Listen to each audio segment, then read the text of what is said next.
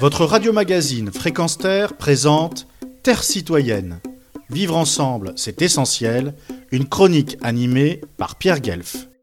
Un sondage de l'Institut Cantar effectué en octobre 2022 révéla que près de 20% des Belges étaient prêts à renoncer à la démocratie. 4% favorables à une dictature et 16% à un parti unique pour diriger le pays. De plus, quelques 18,9% estimaient que la Belgique était déjà une dictature ou évoluait vers elle.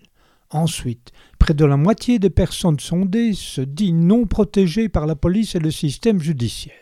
En France, selon la Fondation Jaurès, 30% des Français sondés par Ipsos en septembre 2022 placent leur confiance dans d'autres systèmes que la démocratie, alors que 57% affirment que, je cite, la plupart des hommes et des femmes politiques sont corrompus. Plus de 70% estimant que le personnel politique agit principalement pour ses intérêts propres au détriment de l'intérêt des Français.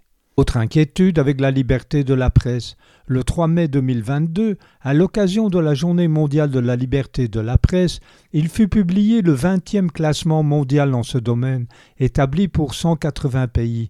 La Belgique y dégringola de la 11e à la 23e place. La France occupe la 26e place, les agressions envers les journalistes étant également soulignées. Parallèlement, l'Association des journalistes professionnels de Belgique déclarait On constate une augmentation de la violence verbale, des intimidations, des menaces, des agressions physiques contre les journalistes.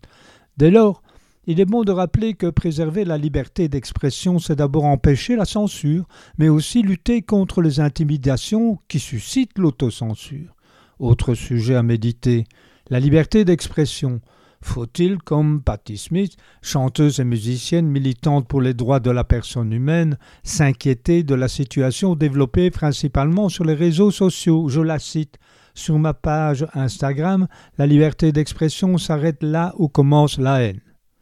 Poser la question est y répondre, certes, mais ici aussi, un rappel n'est pas inutile. Vivre en société, c'est effectuer des choix. Sans la liberté de choisir, ce n'est plus vivre, c'est subir.